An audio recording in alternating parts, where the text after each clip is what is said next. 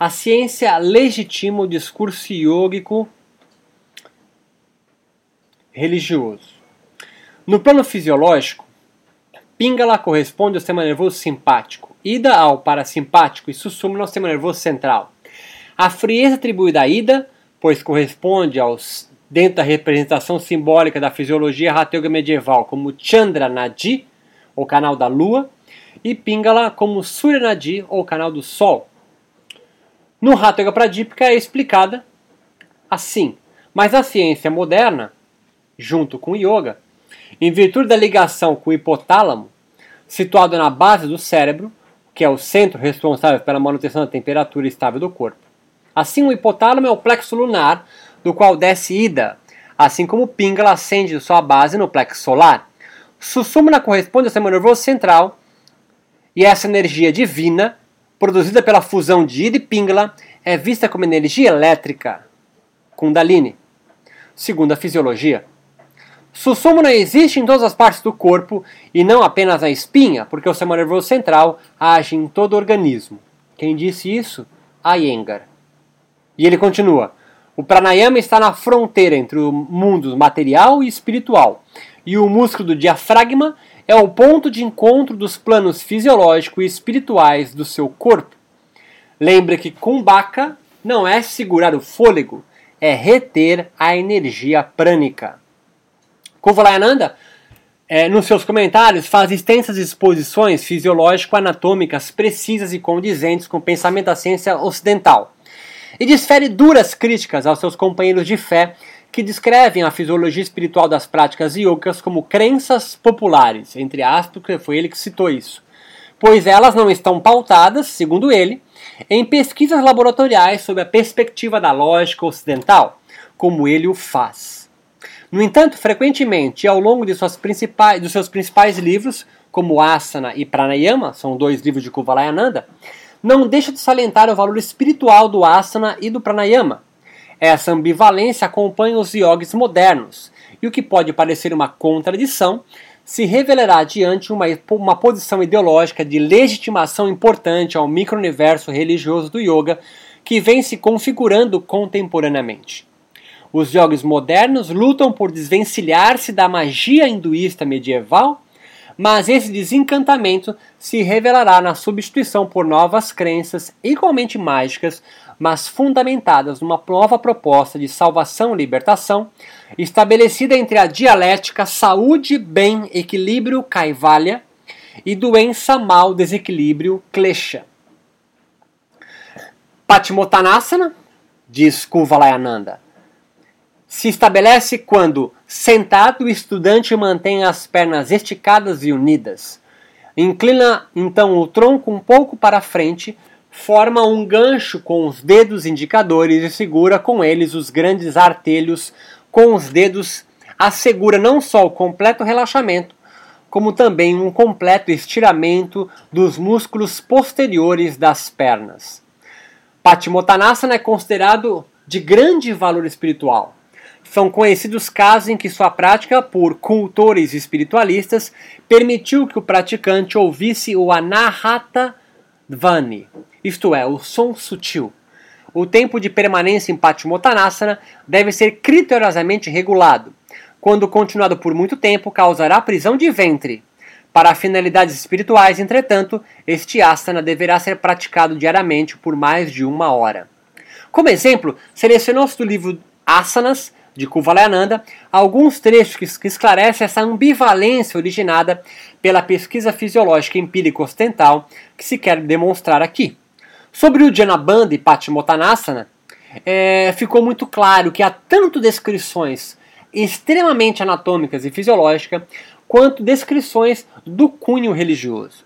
Percebe-se assim que os asanas possuem uma capacidade de induzir o relaxamento e liberar o aprisionamento de prana, ao mesmo tempo que essa falha no fluxo energético prânico possui extensões terapêuticas como a prisão de ventre.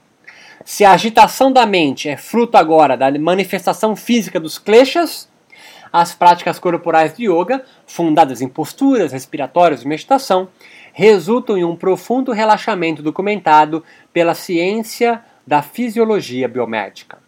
O Kaivalya deve estar em algum ponto advindo do relaxamento psicofísico, um estado no qual os kleshas cessem definitivamente de atuar e o equilíbrio de Purusha ou da alma manifeste-se. Em asanas também, Kovalananda dedica um capítulo inteiro ao estudo científico das posturas yogicas, dividindo os asanas em meditativos e culturais. O objetivo das, posturas, das posturas né, dos asanas culturais é puramente orgânico, segundo o autor. Kuvalayananda descreve toda a sua formação em pesquisas empíricas da fisiologia ocidental, aplicada a investigar e propalar os benefícios terapêuticos do yoga, em particular do fortalecimento e alongamento da coluna vertebral, assim como as posições anatômicas, inserções articulares e os principais grupos musculares envolvidos. Essa descrição de Kuvalananda é estritamente excelente e tem uma excelência segundo a ciência biomédica. Agora, no aspecto meditativo dos asanas, o alvo é estabelecer-se uma postura confortável, segundo ele, para a execução dos pranayamas e dos estados contemplativos do yoga, respeitando toda a tradição antiga e desde Patanjali. No entanto, entre as narrações altamente versadas sobre a ciência biomédica e as suas observações, surgem demonstrações pautadas em uma fisiologia transfisiológica, mágica, e não na fisiologia científica. Por exemplo, ao descrever os asanas culturais, tem por objetivo fortalecer a coluna, influenciar as áreas cerebrais e produzir, entre aspas, o mais alto vigor orgânico para todo o corpo.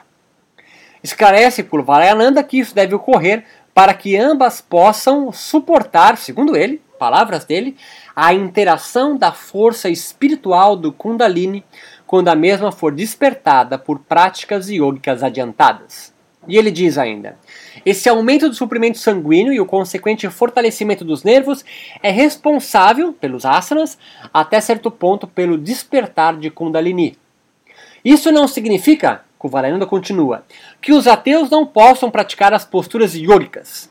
Queremos dizer, portanto, segundo todos os outros fatores iguais, doutrina e fé, um genuíno teísta poderá praticar os asanas com maiores vantagens que um ateu.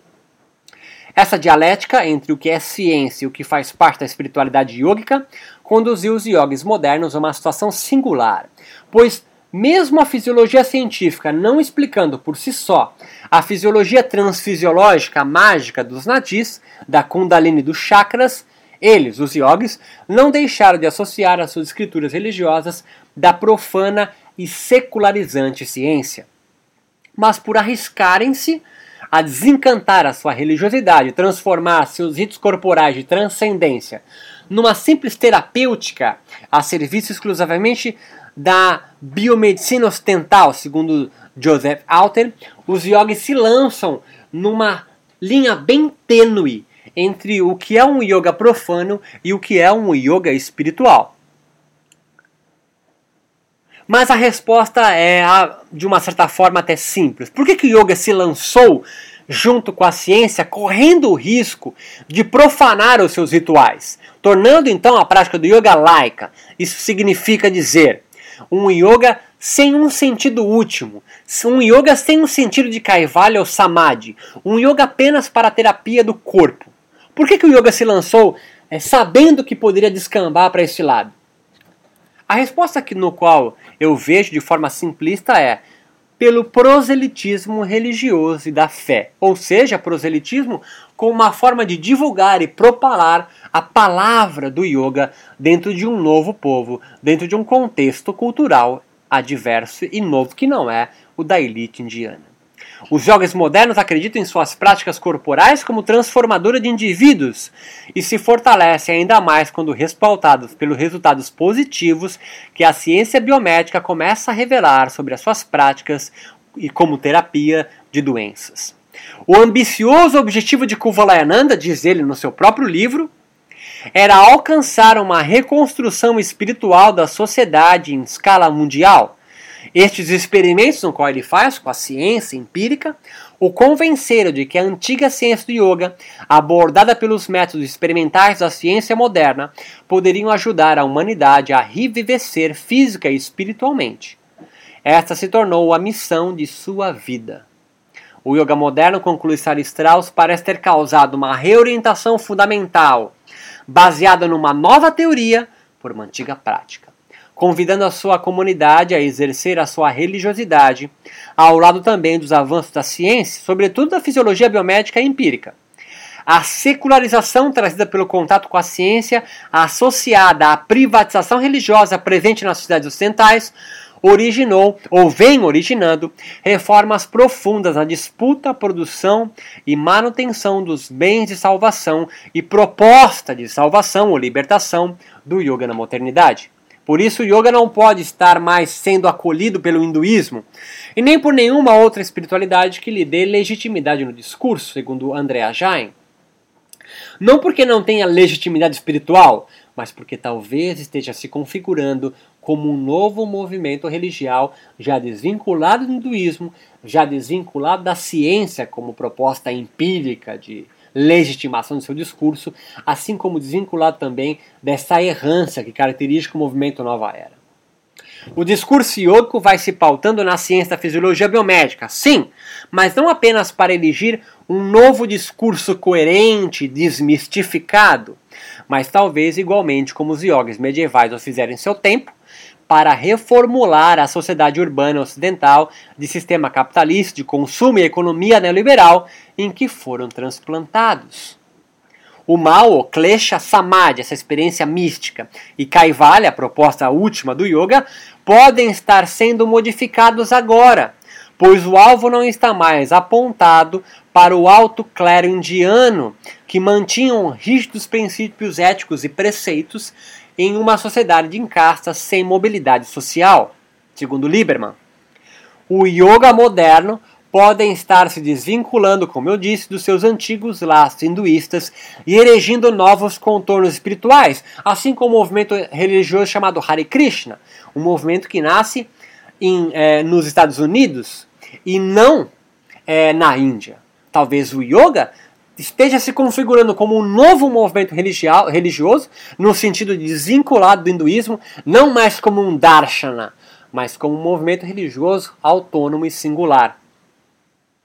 Alguns autores, inclusive, já o identificam o yoga como uma nova prática religiosa do corpo, segundo Andrea Jain, ela mesma diz isso, ou uma religião mística, segundo Newcomb, ou uma religião secular com rituais de cura, como classifica Elizabeth de Michelis. Assim, o yoga, como eu venho demonstrando aqui, ele vem se reformulando e, portanto, ressignificando a sua doutrina junto com a ciência biomédica, sobretudo e a fisiologia, porque ele é um movimento religioso singular, não mais um darshana subscrito à cultura hinduísta apenas, mas uma religiosidade nova que se que encontra abrigo, encontra momento para crescer dentro de um contexto religioso ocidental. Por mais que ainda nós encontremos tradições na Índia, a Índia hoje já não é a mesma a Índia do século XVIII ou XIX, no qual, sobretudo, Emir Eliade, George Feinstein e Henrique Zimmer a descreveram. A Índia hoje já é uma Índia globalizada. É uma Índia que já vem se configurando como uma nova cultura Portanto, nada, nos parece muitíssimo lícito pensar no yoga se reformulando dentro de um novo contexto religioso também mundial. Com certeza, o yoga não é uma técnica profana nem secular, porque é só olhar o Brasil, que lutou na, no Congresso Nacional para que o yoga não se ficasse é, subjugado ao Conselho Regional de Educação Física. Dessa forma, não prática secular, senão a educação física poderia é, muito bem é, administrar o que é o que não é yoga. Os yogis se juntam no Brasil na década de 80 e 90 para que o yoga fosse visto como uma prática e uma filosofia espiritual.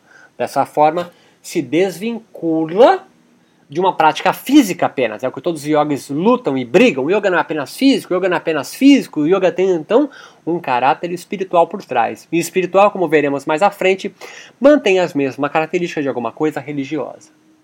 Na próxima aula a gente entra mais a fundo discutindo a teoria dos kleshas, mas agora corporificada. Teoria dos, os kleshas agora quase como sinônimo de estresse e emoções.